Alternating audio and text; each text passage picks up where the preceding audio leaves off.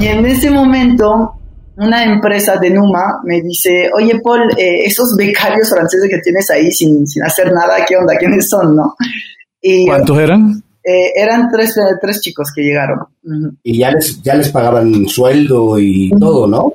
Era muy, muy poco. O sea, era algo mínimo porque ellos lo que querían era la experiencia de hacer unas prácticas al extranjero.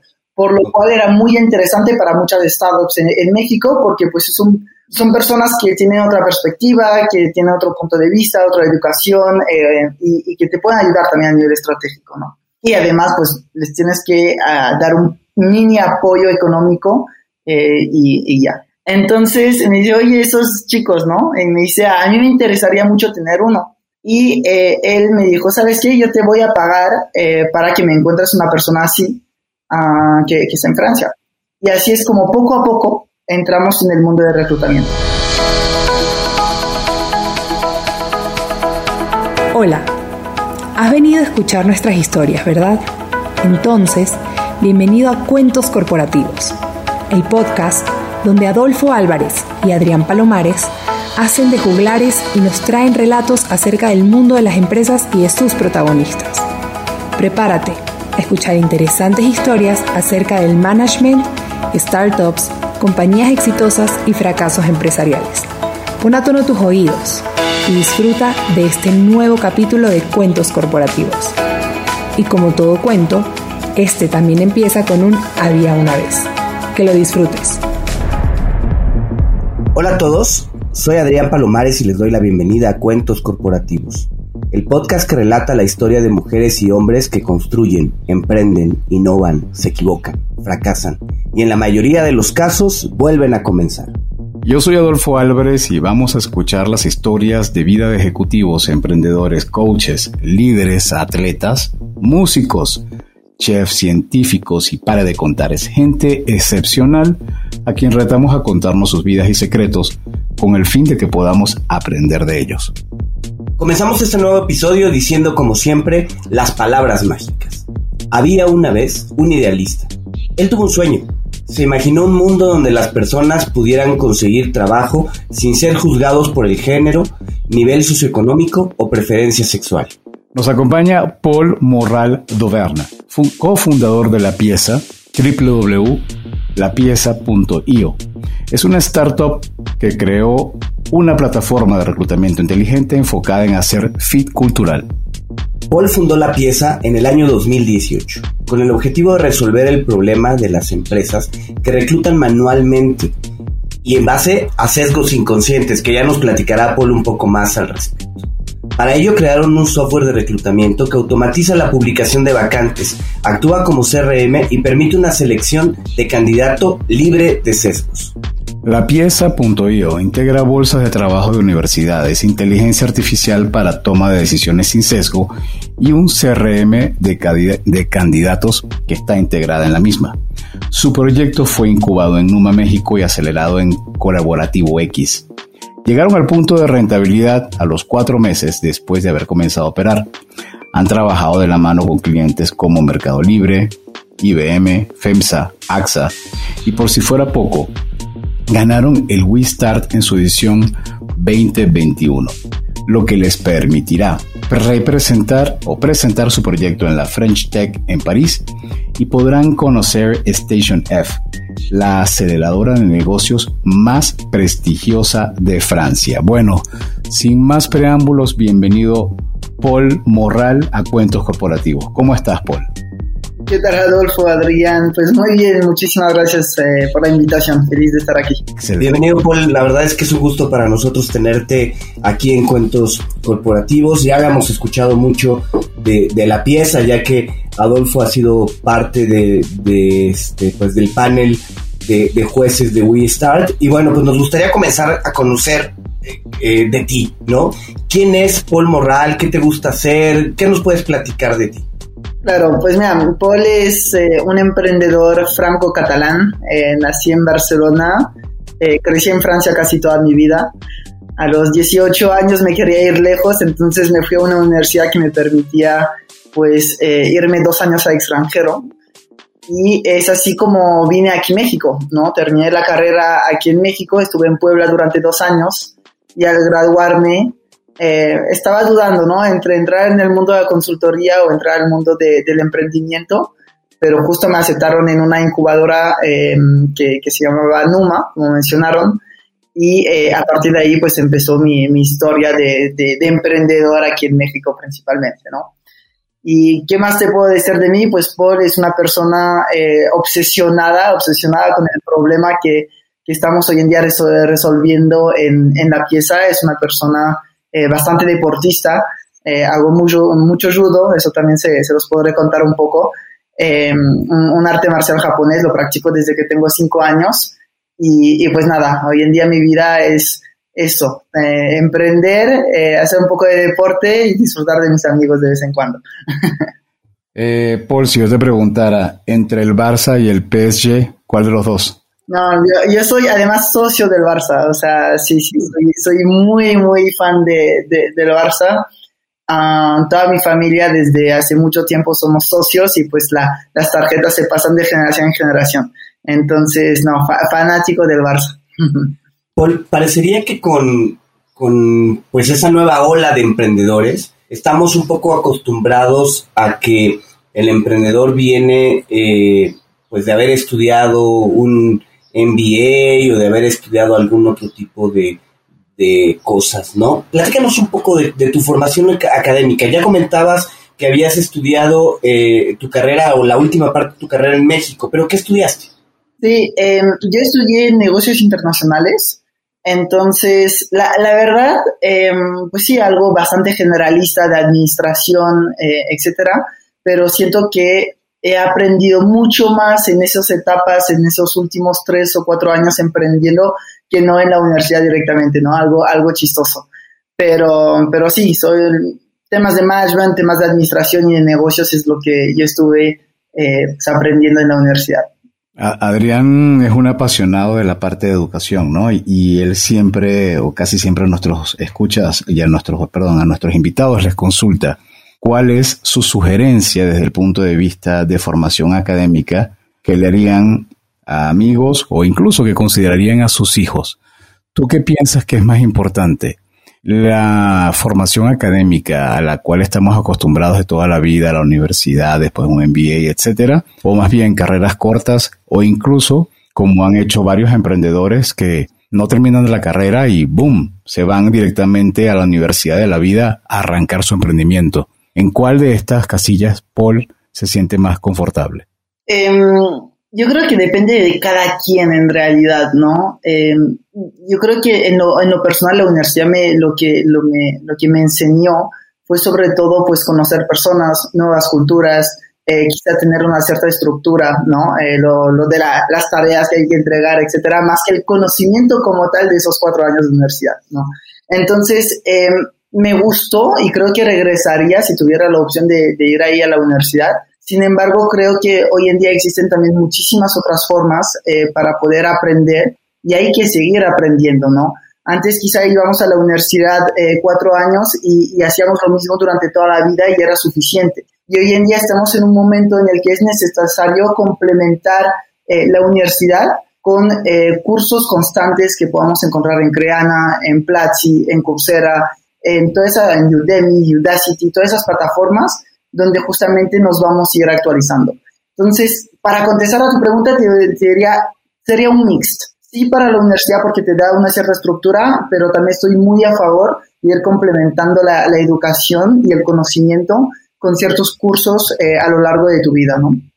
Paul, platicamos un poco de, pues, de tus primeros pasos en el emprendimiento, ¿no? Nos comentaste que estabas entre el mundo de la consultoría y el emprendimiento y de pronto eh, tu proyecto fue aceptado en Numa, México. Eh, ya llevaban eh, un proyecto que, o el proyecto que hoy conocemos como La Pieza. ¿Qué fue, cómo fue ese primer acercamiento con Numa, México y este, y qué fue lo que, lo que aprendieron? Uh, supongo que este, que, que no iba solo, lo, lo que aprendieron en este camino con Numa, México. Claro, mira, lo chistoso es que pues no, no estábamos para nada metidos en temas de reclutamiento, la idea no tenía nada que ver con temas de, de HR eh, ni, ni, de la pieza.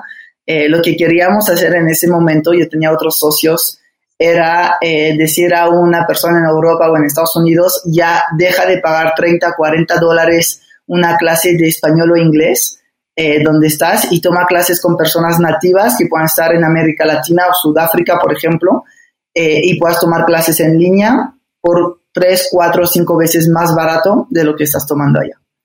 Entonces, eh, Numa lo, lo, conocí más que nada por el ecosistema allí franco-mexicano, ¿no? Porque Numa es una empresa francesa y así me enteré de ellos. Y eh, nada más puse este proyecto ya. El proceso fue, fueron eh, dos o tres entrevistas, no me, no me acuerdo. Y, y, ahí es cuando empezamos a entender realmente qué era emprender, ¿no? Qué es un MVP, qué es un problema, qué son temas de growth, temas de producto, UI, UX, etcétera. Y ahí es donde fuimos aprendiendo y en el camino fuimos pivoteando y cambiando desde esta primera idea hasta lo que es eh, hoy en día la pieza. Entonces fue, fue todo un proceso, ¿no? Realmente. Y durante ese proceso, ¿Cómo se dieron cuenta que tenían que cambiar de lo que originalmente habían evaluado a lo que hoy en día tienen? Mira, la, historia es...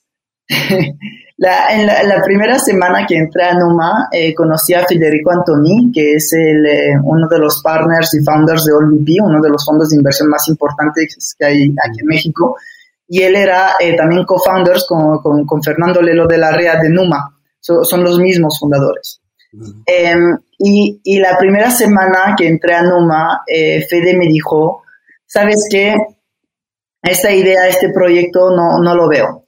Ah, fue muy claro, dice, hay muchísimos actores eh, en, el, en este ecosistema ¿no? de, de, idiomas, la tendencia es aprender un idioma de manera casi gratuita. Hay muchas aplicaciones y así que también son gratuitas y entonces va a ser eh, complicado entrar en este mercado también porque hay muchísima competencia.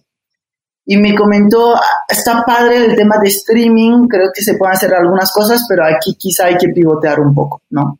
Y entonces después de mucho análisis y de hablar con diferentes usuarios y así detectamos un problema que es que era un tema de capacitación, que las personas que estaban en Excel, en Photoshop, en cualquier programa en la computadora, a veces tenían un problemas técnicos. Y cuando tenían problemas técnicos, ¿qué hacían? Entonces iban a blogs, YouTube, tutoriales, llamaban a un amigo para solucionar este problema que podían tener en la computadora en el programa que usaban.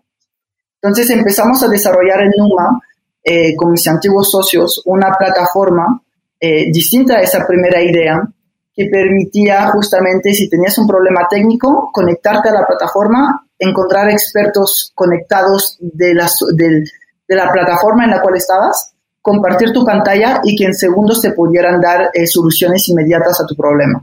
Ejemplo, tienes un problema con una función de Excel, ibas a la plataforma, buscabas Excel, había un experto conectado, le explicabas tu problema y él en segundos te daba una solución porque el problema principal es que las personas se tardaban en promedio 40 minutos para encontrar una solución a un problema técnico cuando lo tenían en un programa.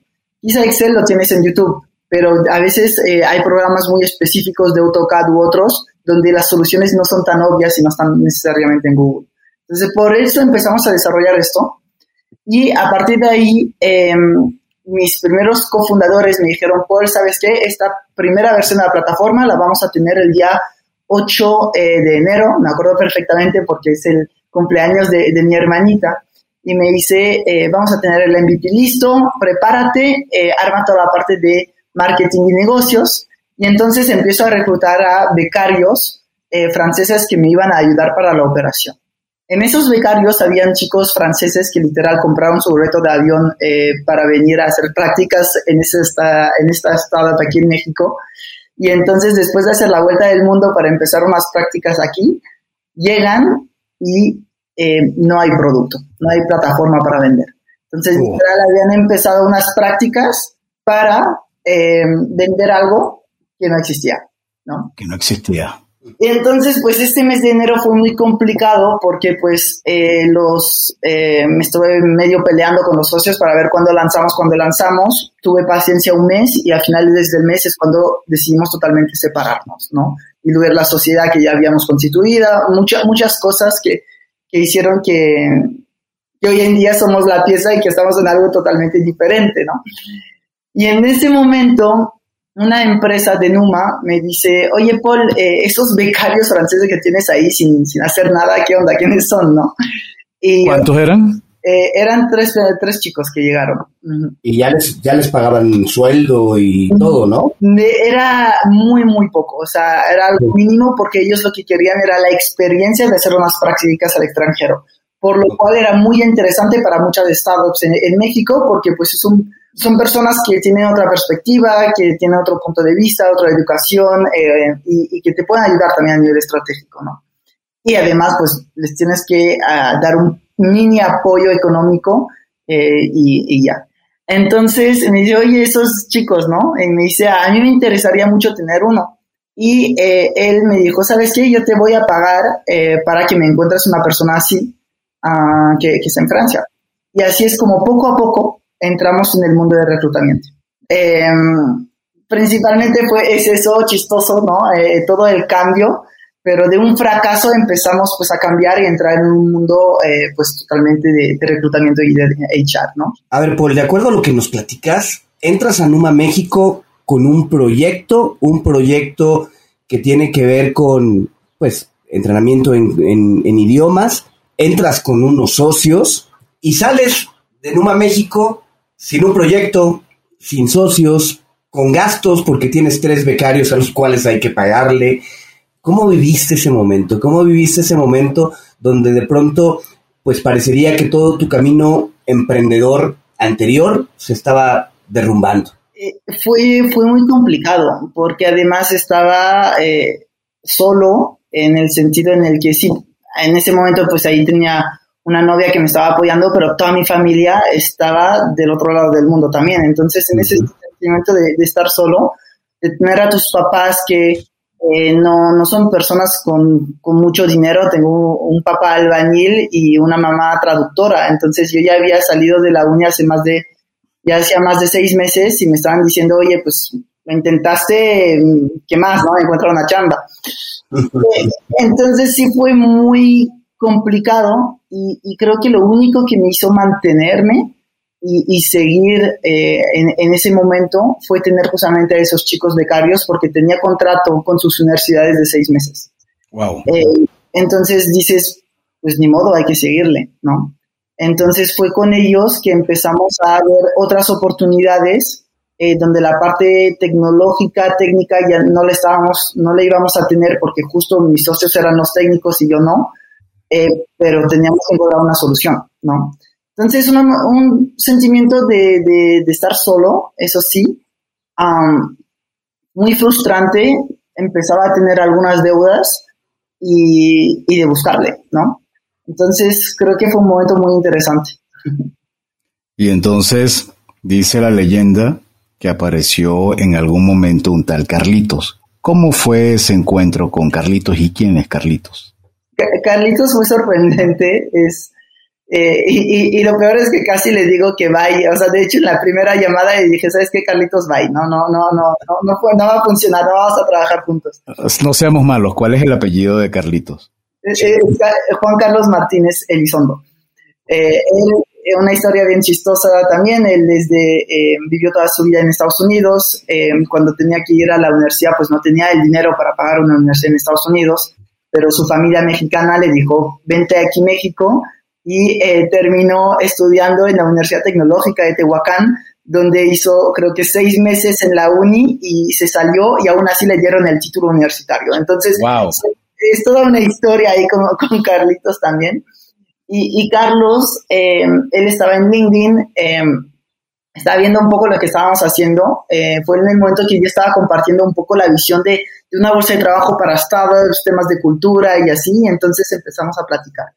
Y yo cuando vi su perfil y que me estaba hablando, dije, otra persona que me quiere vender sus servicios y no tengo dinero, o sea, no, le contesté casi al inicio. Le dije, ¿sabes qué, Carlos? Pero no, gracias. Y me dice, no, sí, yo, yo quiero ayudar, me gusta el proyecto, eh, hablemos. Y yo digo, bueno, está bien, aquí está mi calendario, agenda. Agendó y, tuvo una llamada, una, una, un internet pésimo ese día, pésimo.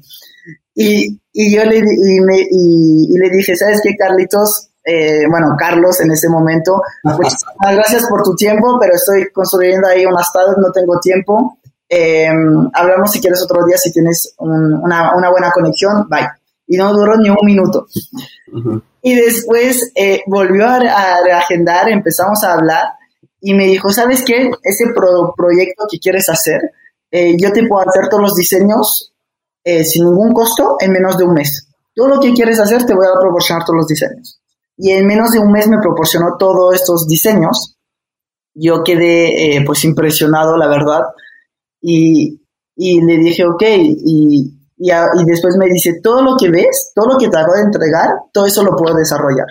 Y le te lo voy a desarrollar en cuestión de dos meses. Y ahí es cuando empezamos a colaborar en, en conjunto donde al inicio eh, firmamos un contrato de vesting, temas donde le iba a dar equity poco a poco porque no tenía dinero, y es así como poco a poco Carlitos se, se convirtió en mi socio. Em, más o menos. Carlitos, Carlitos pasó de ser empleado a ser co-founder.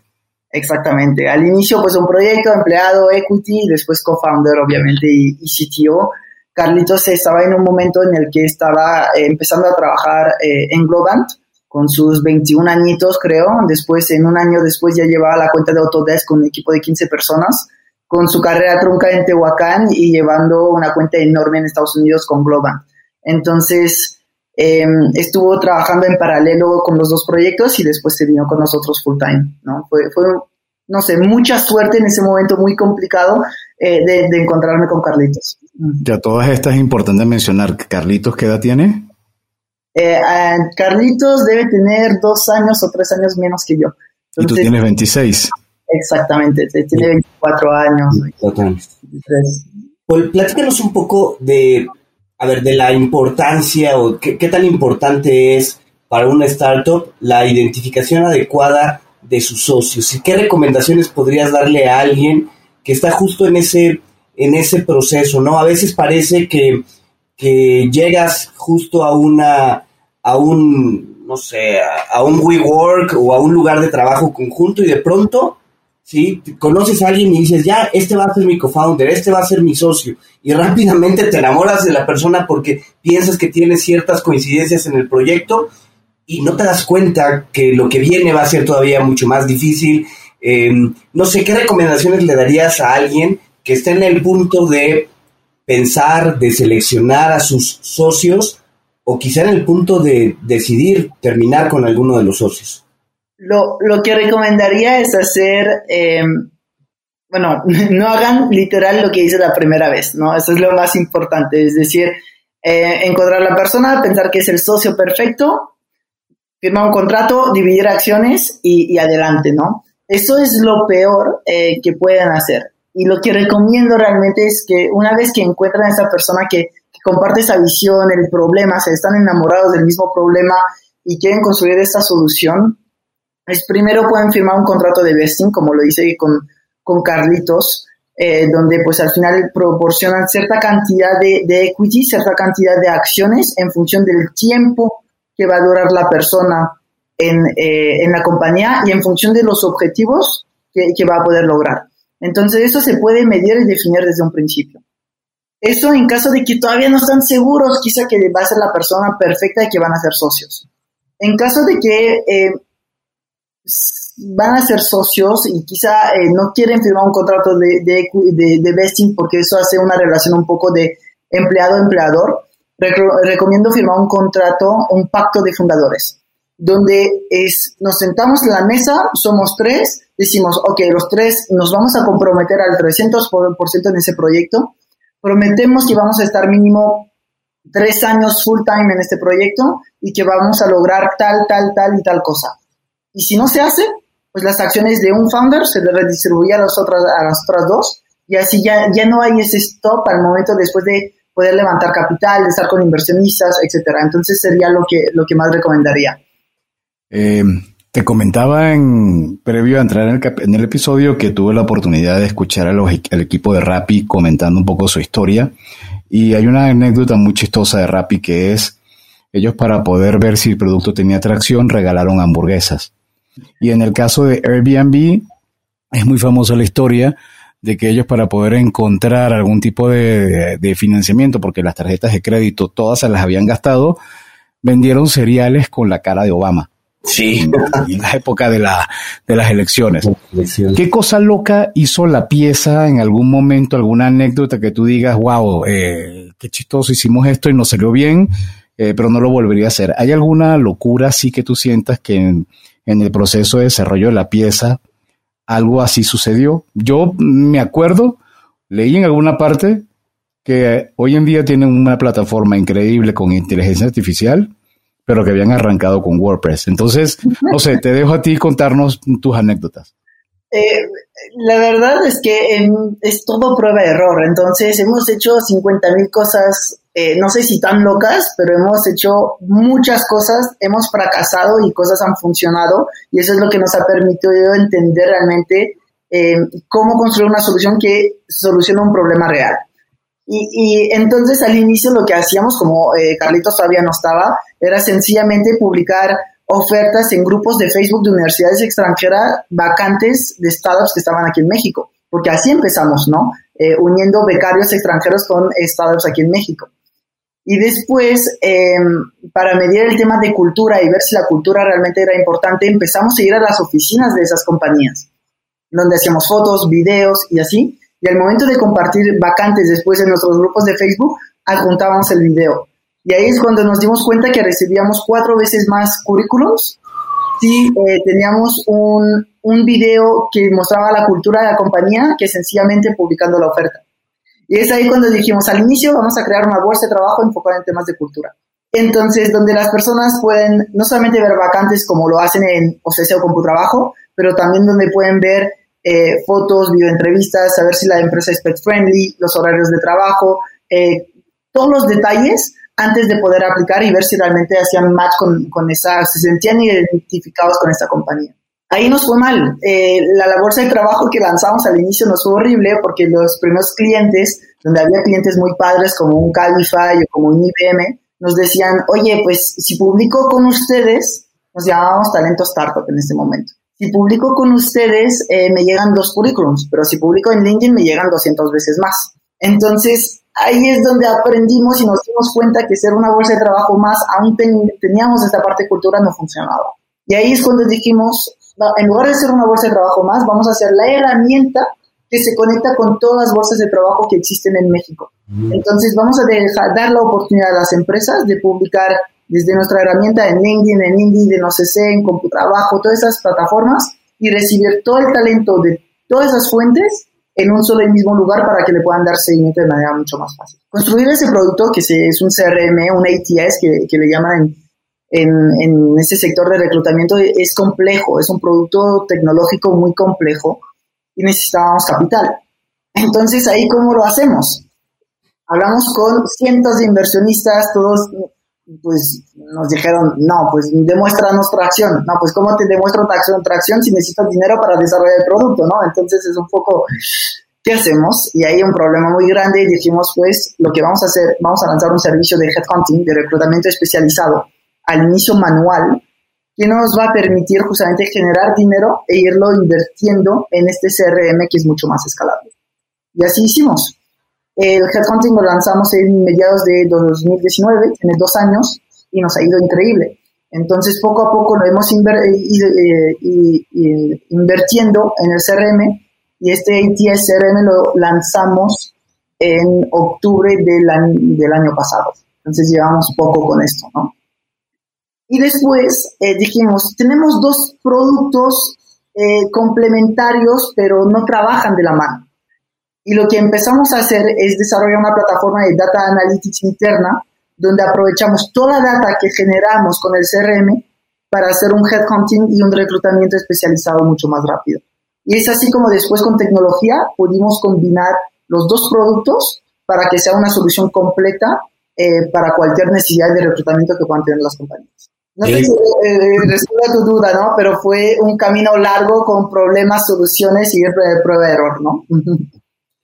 Oye, a ver, eh, ya nos has explicado un poco de el camino que siguió la pieza y todo esto, pero a mí me gustaría que nos explicaras para, eh, no sé, cómo, de la forma en que lo explican a un cliente suyo, ¿sí? Cuando ustedes se acercan con una empresa y le, y le presentan la pieza, ¿qué es la pieza? ¿Es una oferta de reclutamiento? ¿Es una plataforma?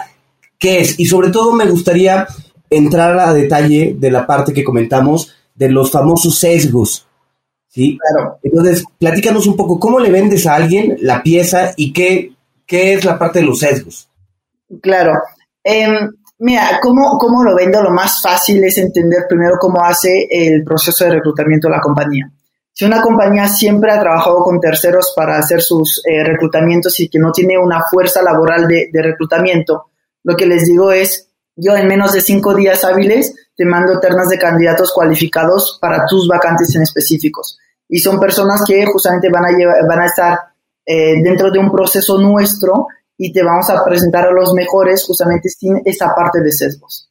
Como les digo, les doy a entender que hoy en día eh, las empresas toman decisiones en base al currículum. Y en el currículum, ¿qué vemos? Vemos el nombre de la persona, vemos su edad, vemos eh, su género, vemos en qué universidad estudió, vemos muchas cosas eh, que dices, chin, ¿por qué realmente debería tomar una decisión en función de eh, esta información que aparece en el currículum? Y entonces lo que permite nuestra solución es eliminar esta información para tener currículums sin esta información sesgada, para que nosotros podamos realmente tomar decisiones en función de habilidades y conocimientos reales de las personas. Entonces, cuando nosotros o un cliente publica una vacante en el CRM, va a decir, ¿sabes qué? Yo necesito una persona que sepa de marketing, que sepa de inglés y que sepa de razonamiento matemático lógico.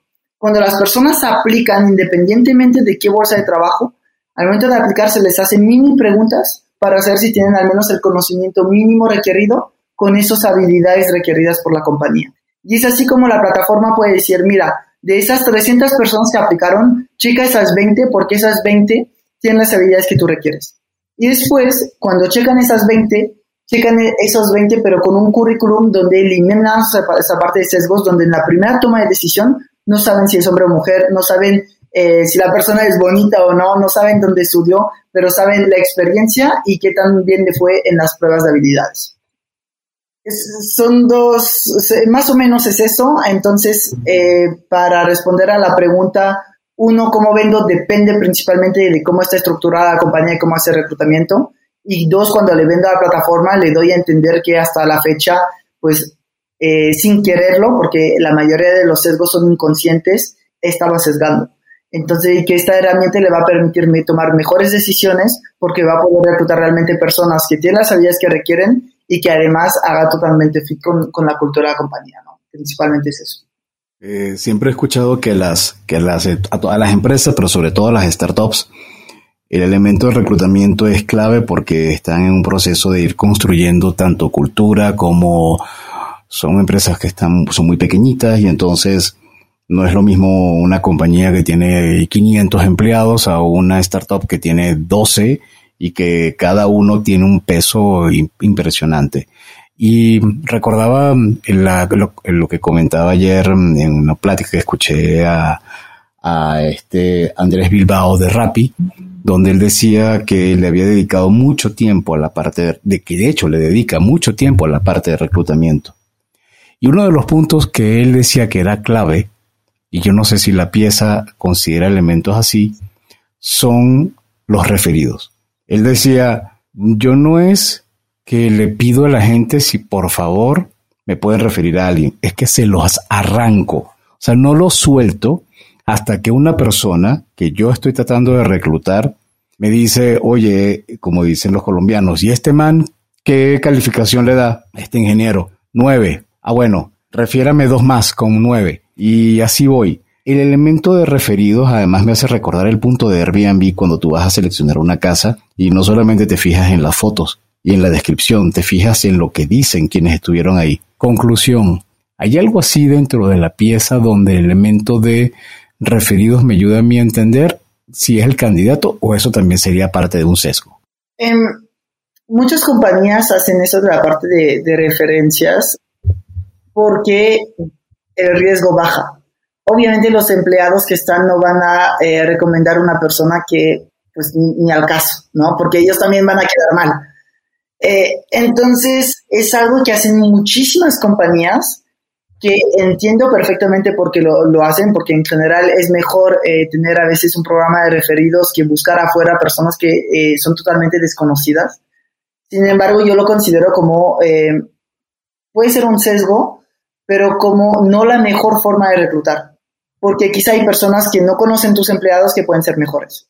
Y, eso es un poco lo que eh, trato de decir a la hora de, está excelente eh, tomar en cuenta referidos, pero usa la plataforma y después compara los diferentes candidatos, ¿no? Y, y lo que queremos es dar oportunidad a absolutamente todas las personas, independientemente de, eh, pues justamente su color de piel, eh, sexo, edad o eh, contactos que puedan tener, que eso tiene que ver con la parte de referidos, de poder aplicar y tener procesos de reclutamiento justos para vacantes. Si una persona que no conoce a nadie es el mejor, pues hay que darle la oportunidad. Y entonces esa persona no podemos llegar a ello si nada más nos enfocamos con un programa de referidos. Entonces entiendo el por qué lo hacen, porque baja el riesgo, pero no estoy a favor y porque creo que existen otras herramientas que permitan realmente encontrar personas que todavía hacen mejor fit con la compañía y con la vacante.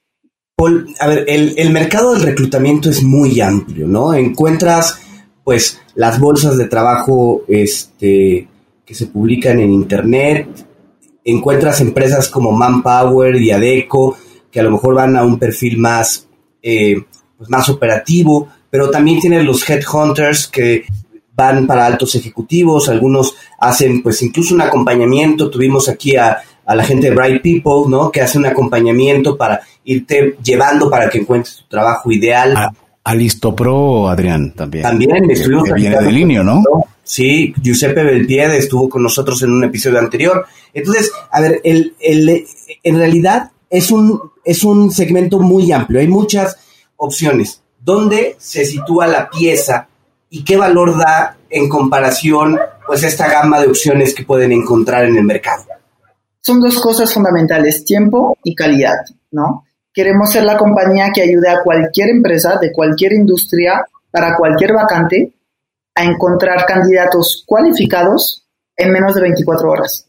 Entonces, eso es hasta donde queremos llegar. Hoy en día nos tardamos cuatro o cinco días hábiles realmente, pero el hecho de combinar ambas plataformas y la tecnología que estamos utilizando es poder realmente encontrar esas personas en menos de 24 horas y eso es la, la ventaja competitiva más, más fuerte que tenemos. ¿no? Eh, entonces, si tú eres una compañía, ¿qué problema tienes? ¿Quieres rockstars, el mejor talento y lo quieres ayer? Mm.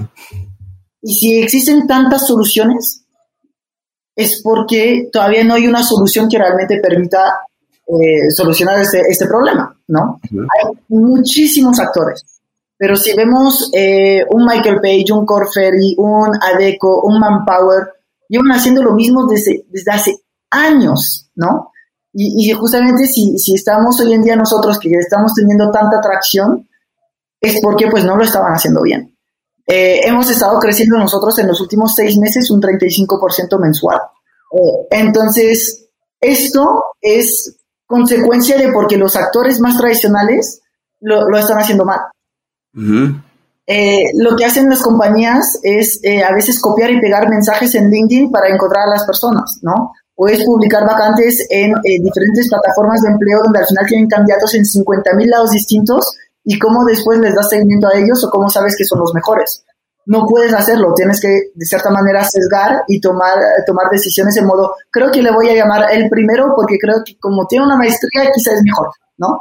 Y eso hace que el reclutamiento hoy en día está roto, es muy manual y no hay ninguna solución que permita justamente eh, integrar eh, todas las soluciones que permitan solucionar eh, esas partes de reclutamiento. Paul, pero entonces ya, ya en cierto momento tuvimos esta discusión, pero te lo vuelvo a consultar. Eh, pareciera como que Mike, eh, Conferry o Michael Page están muy bien para ese segmento Godín, que es un manager o un supervisor, incluso un director en una empresa. Eh, hoy tienes a, a OCC para otro segmento. Y entonces la pieza que es, es el portal de búsqueda de eh, talento para startups y scale-ups. La mayoría de los clientes son startups y scale-ups, eh, son empresas que ya levantaron una serie A en general, entonces tienen un poco de capital, Eh, sin embargo, trabajamos con algunos corporativos, como justamente puede ser eh, FEMSA, que es FEMSA Comercio, es OXO, es Farmacia CISA, etcétera, etcétera. Eh, trabajamos con AXA, con Mercado Libre, que ya son más corporativos. Entonces, realmente es una solución que permita solucionar cualquier vacante para cualquier empresa. ¿Por qué? Porque si tú buscas desarrolladores, lo que va a hacer la herramienta es publicar tu vacante de desarrollador en todas esas bolsas de trabajo donde hay perfiles técnicos. Si tú buscas un perfil de eh, marketing digital, se va a publicar en otras comunidades. Al tener 90 bolsas de trabajo integradas con nuestra solución y nuestro CRM, podemos personalizar el, el reach, el alcance de, de, cada, de cada vacante y así poder solucionar este problema para cualquier tipo de industria y cualquier tipo de empresa. Sería, todas son bienvenidas y con todas funciona la solución. Ya hemos platicado mucho del lado de las empresas, ¿no? Si tienen una vacante, ustedes la publican en 90 bolsas de, trabajo. Pero, no sé, ¿alguna recomendación que puedas darnos para el otro lado? Para las personas que están buscando un empleo, que quieren, eh, pues, hacerse visibles a, estas convocatorias. Sí, eh, existen muchísimas cosas que hacer. Lo primero, y, y porque ahí sigue y va a seguir estando, es el currículum, ¿no? Obviamente no pongan fotos, da igual su nombre, da igual su edad, no da igual su, dirección, porque si aplican una vacante en tal lado es que están dispuestos a ir, ¿no? O sea, eh, si ven que es presencial. Entonces, em, lo que el error más grande es a veces es ponerlo de tres, cuatro páginas cuando en todo caso el reclutador ni lo va a leer. Recomiendo una. Si es una persona que tiene muchos años de experiencia, que se enfoque nada más en sus dos o tres últimos trabajos y enfocarlo a logros en lugar de hice eso o hago esto, esto, esto, esto, logré esto, esto, esto, esto. Es muy diferente, ¿no? Y eso le, va a dar un cierto impacto. Logré cerrar X cantidad de deals en X cantidad de tiempo, eh, permitiendo a la empresa generando X cantidad de dinero, ¿no? Mejor que hago ventas, ¿no? Por ejemplo, ¿no? Y es un error bastante fuerte que, yo pueda ver. Eh, una vez que tenga eso, eh, yo creo que tener un perfil de LinkedIn hoy en día es fundamental, completo, Em, con datos de, contacto pues ahí actualizados. Y después es eh, haciendo esta parte de, networking. Si quieren trabajar a fuerzas en una compañía en específico, pues contacten directamente con las personas de HR que puedan estar en LinkedIn, eh, compartiendo currículums. Y eh, lo que recomiendo también es siempre guardar contacto con los headhunters. Entonces, cada tres, cuatro meses, eh, mandar mensaje a los consultores en modo, oye, acuérdate de mí cuando tengas vacantes que correspondan a mi perfil. Pero es importante hacerlo porque no todos los headhunters eh, tienen la, tecnología que tenemos nosotros. Entonces, a veces presentan a los candidatos porque se acuerdan de ellos, ¿no? Entonces necesitan los candidatos estar en, los, en el top of mind de, esos, de esas personas y siempre es bueno mandar un mensaje de recordatorio cada tres, cuatro meses con esos consultores. Paul. Principalmente. Muchísimas gracias por, por en verdad, por ah, aclararnos toda la historia de, de, la pieza. Tengo dos preguntas, una muy corta y una un poco más existencial. La primera es, ¿por qué se llama la pieza? Sí. Y la segunda es sobre el premio Wistar. Pero primero ayúdanos, por favor, sobre tu nombre, que es muy curioso. Claro, mira, la, la pieza porque todos se acuerdan. Necesitamos algo rápido, desde que las personas justo se pregunten de eso, pero que quede en las cabezas. Y algo muy padre de la pieza es que todos eh, se acuerdan eh, de, este nombre. ¿Y por qué la pieza? Porque pensamos que cada persona es muy diferente, entonces eh, cada rompecabezas pues, es distinto, ¿no? Cuando, cuando están jugando y que cada persona, sin embargo, puede encajar en una compañía, ¿no? Entonces, aparte de, cultura, de ser diferentes, aunque seas muy diferente, siempre vas a encajar en algún lado. Entonces, eso es el, el porqué realmente de la pieza y la pieza en en, en, algunos países también hispanohablantes, la pieza es el lugar, es el espacio. Y entonces al, al, inicio era mostrar el lugar de esas compañías, esa parte también de, de cultura de quiénes son eh, de, de, esas diferentes empresas. Entonces la razón por el nombre eh, es esta principalmente. La segunda pregunta era lo de WeStart. Así es, así es. ¿Cómo, ¿Cómo, viviste ese proceso de WeStart? Es la primera vez que la French Tech en México hace algo similar, junto con Endeavor, junto con la Cámara Franco-Mexicana. Ustedes fueron, vamos a decirlo, los conejillos de India en buena lid. O sea, se hizo con, con muy buena intención y seguramente los próximos WeStart vamos a aprender y vamos, van a ser mejores, pero ¿qué te pareció este proceso y qué sientes haber sido el, el, ganador final, no? Claro, no, eh, me, encantó, me encantó, creo que hay muchas cosas que todavía se pueden mejorar, pero eh, eso es eh, el emprender, ¿no? Entonces, me, encantó que ver esta iniciativa para el ecosistema franco-mexicano. Em, el programa, gracias a la, red de mentores de Endeavor, pues, era muy interesante. Yo pude hablar con el general manager, por ejemplo, de, de Uber Eats, otras personas eh, también muy interesantes que te daban una perspectiva acerca de tu negocio que te ayudaban, ¿no? Entonces el emprendedor todo el tiempo puede decir, ¿sabes qué? tengo ese problema, ¿cómo lo soluciono? Entonces te proporcionaban esos mentores que permitían justamente solucionar esos problemas. Y entonces el apoyo fue súper interesante. Em, me gustó también el contacto con otros otras startups, otros emprendedores donde pues eh, de vez en cuando nos contamos los viernes, ya tenemos nuestro grupo de WhatsApp y cualquier duda, pues ahí la, la ponemos y, hay mucho apoyo. Entonces, eh, aún era nada más la primera versión, siento que fue eh, muy buena para, para todas las estados que participaron. Y el hecho de haber ganado, pues nosotros súper bien, ¿no? Súper, súper contentos, contentos de ir a, a Estación EF a París, conocer el ecosistema que está allá. estoy muy feliz. Algo además muy chistoso es que Estación E fue eh, fundada por eh, Xavier que también es inversionista de nuestro estado. Entonces, eh, eh, es, es, divertido, que yo no lo conozco de manera física, ¿no? Entonces, ahí, ahí vamos a estar y conocer un poco más el, el, ecosistema tech ahí en Francia. Y, bueno, ¿y va Carlitos? de momento no, no voy, a, voy a ir. Hay muchas líneas de código todavía. bueno, Paul, pues, muchísimas gracias. Este, vamos a pasar a la, a la sección de las preguntas, les llamamos nosotros las preguntas obligadas, las preguntas que hacemos a todos los que nos acompañan en cuentos corporativos. ¿Te gustan los cuentos? Em, sí me gustan, eh, he escuchado muchos cuentos cuando era niño, hoy en día no es algo que, que esté leyendo como tal, ¿no? Pero, pero sí, tengo ahí eh, varios cuentos que cuando era niño eh, que siempre me contaban y que me quedan de cierta manera marcada, ¿no? ¿Tienes algún cuento favorito que nos puedas comentar o algún escritor de cuentos favorito? Mm, yo creo que si me debo de quedar con un cuento, eh, sería, bueno, también es muy típico, ¿no? Pero sería El flautista de Amelín. me, me, me, encanta esta historia, ¿no? Como con una sencilla flauta se pueden hacer cosas increíbles, ¿no? Eh, como con algo a veces pequeño puedes tener un impacto muy grande sobre el mundo y, también pues reconocer el trabajo de los demás, ¿no? Entonces eso yo creo que te, da muchas enseñanzas y eso me la contaba siempre, siempre mi papá, entonces bueno, ahí si me escucha lo saludo. Mira, este, dices que es muy típico, pero llevamos casi 70 episodios grabados y no recuerdo a nadie que lo hubiera mencionado, no sé Adolfo. No, y es verdad, yo, yo también la contaba mucho a mis hijas. Sí, sí, sí.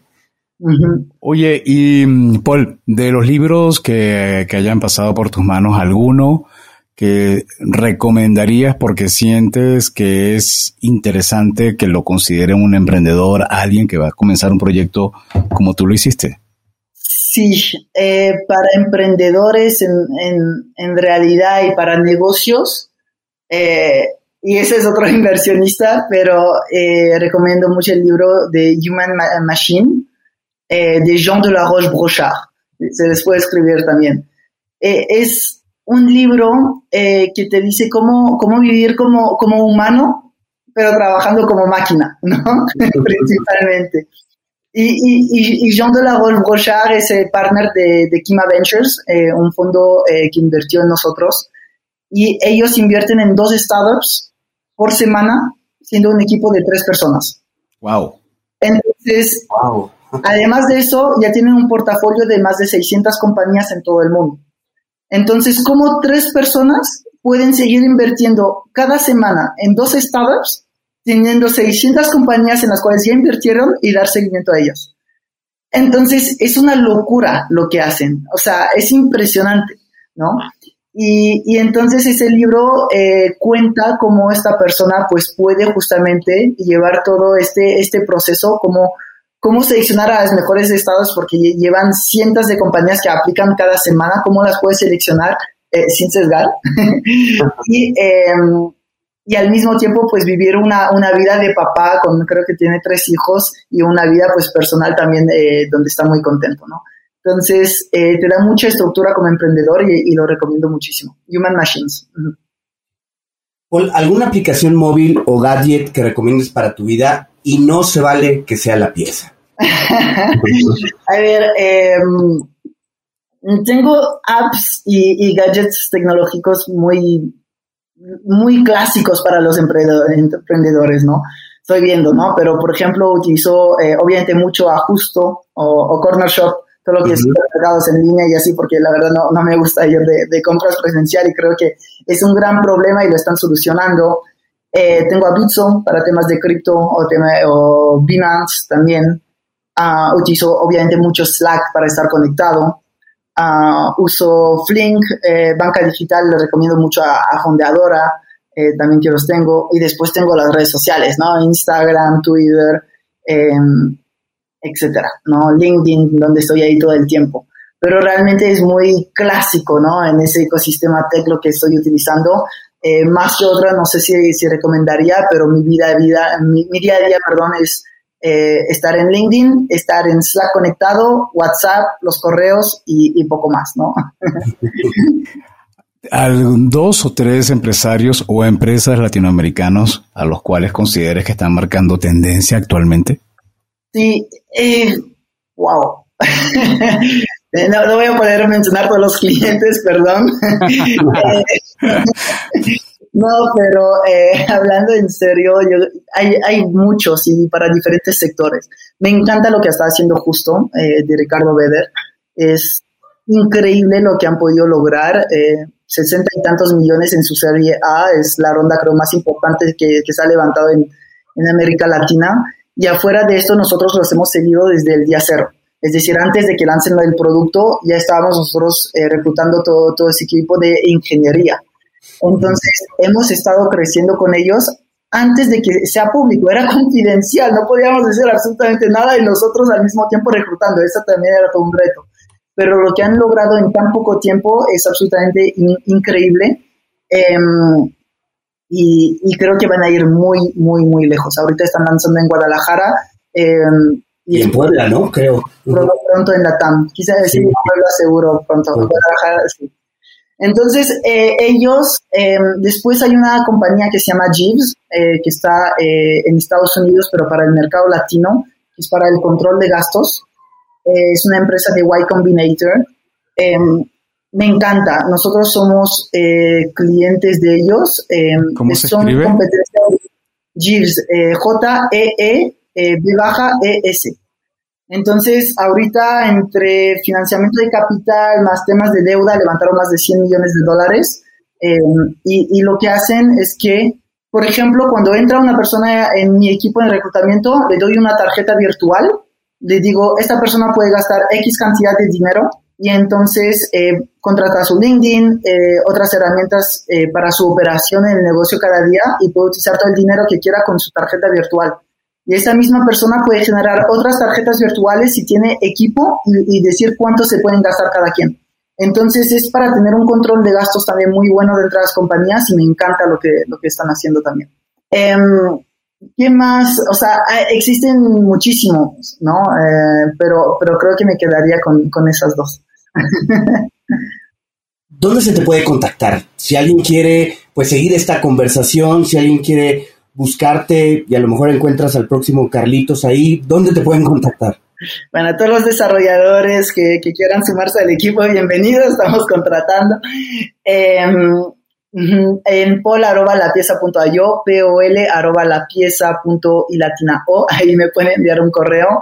En LinkedIn estoy muy, muy presente, entonces Paul eh, Morral Dovean, Dovean es un poco complicado, pero con el Paul Morral seguro me pueden encontrar, POL. Y eh, en redes sociales eh, muchas veces estoy como Paul, P-O-L-Morral, M-O-R-R-A-L, y ahí me pueden encontrar y, puedo contestar a todas sus dudas que puedan tener. Encantado. Y bien, Paul, llegó el momento final. Tu mensaje a las personas que te están escuchando y que quieren, que se sienten inspirados por lo que hiciste, por las dificultades por las que has atravesado y que has logrado salir. ¿qué les dirías a estas personas que te están escuchando en este momento? Les diría, enfóquense en el problema, ¿no? No, no, no, no estén tan dispersos, enfóquense en un problema y la solución quizá seguramente no va a ser la A, no va a ser la B, no va a ser la C, puede ser que sea la Z, pero el problema está ahí eh, y, hay que seguir buscando la solución que realmente permita eh, solucionar este, este problema. Eh, eso lo dicen muchos emprendedores y muchos emprendedores dicen lancen MVPs, ¿no? Productos mínimos viables para ver si hay esa primera atracción. Estoy de acuerdo, pero, y ahí será mi recomendación. En MVP, en producto mínimo viable, la mayoría de las personas solo escuchan el mínimo. Entonces, lanzan muy, muy rápido un producto que no es viable. Entonces, Entiendo que a veces hay que lanzar rápido para testear el mercado, pero yo creo que ese producto sí debe ser lo suficientemente viable para que haya cierta atracción, ¿no? Entonces asegúrense que sus landings estén muy limpias, que el producto esté muy limpio, que se entienda antes de lanzar. Entonces, a diferencia de muchos emprendedores, diría, eh, no lances ayer, quizá tardarte, te vas a tardar una semana o dos semanas más para asegurarte que lo mínimo está súper completo y está perfecto y ahí ve a lanzar. Es eh, algo muy, muy diferente que dicen la, mayoría, pero hoy en día estamos viviendo en un mundo digital donde hay soluciones, hay 50 millones de soluciones en todas partes. Entonces, ¿cómo te vas a diferenciar de estas eh, soluciones que hay? Tienes que construir algo bien, bonito, funcional, ¿no? Entonces, para mí, eh, lo mínimo es centrarse en un problema muy específico. Eh, no, necesitas una solución con 50, que haga 50 mil cosas, que hagas solamente una cosa, pero que la haga bien. Y entonces ahí poco a poco van a ir creciendo y van entendiendo eh, qué es lo que requiere realmente el mercado. Pues muchísimas gracias, Paul. La verdad es que ha sido muy interesante la, la, plática, muy interesante conocer cuál ha sido el camino para llegar justo a la pieza y, y, bueno, pues te deseamos el mayor, el mayor de los éxitos, ¿no? Y bueno, pues muchas gracias a ustedes por escucharnos. Si les gustó este episodio, no duden en suscribirse en su plataforma y calificarnos con cinco estrellas. Síganos en nuestras redes sociales, estamos en Facebook, Twitter, Instagram y LinkedIn y visiten nuestro sitio web www.cuentoscorporativos.com en donde encontrarán las ligas a cada una de las redes y podrán suscribirse a nuestro newsletter. Les recordamos que Cuentos Corporativos es un podcast producido por Adolfo Álvarez y Adrián Palomares. La edición de sonido está a cargo de Audica Producción. Y como siempre decimos, las empresas, sin importar su origen, razón de ser o tamaño, tienen todas algo en común. Están hechas por humanos. Y mientras más humanos tienen, más reclutamiento que hacer y más historias que contar.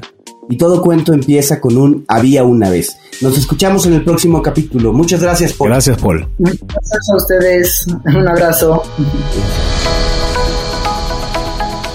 Gracias por habernos acompañado en este capítulo de Cuentos Corporativos. Ojalá que esta historia haya sido de tu agrado y sobre todo que te lleves ideas y experiencias que puedas aplicar en tu propio universo empresarial. Esperamos que nos escuches nuevamente y recuerda, todos los cuentos comienzan con un había una vez. Hasta la próxima.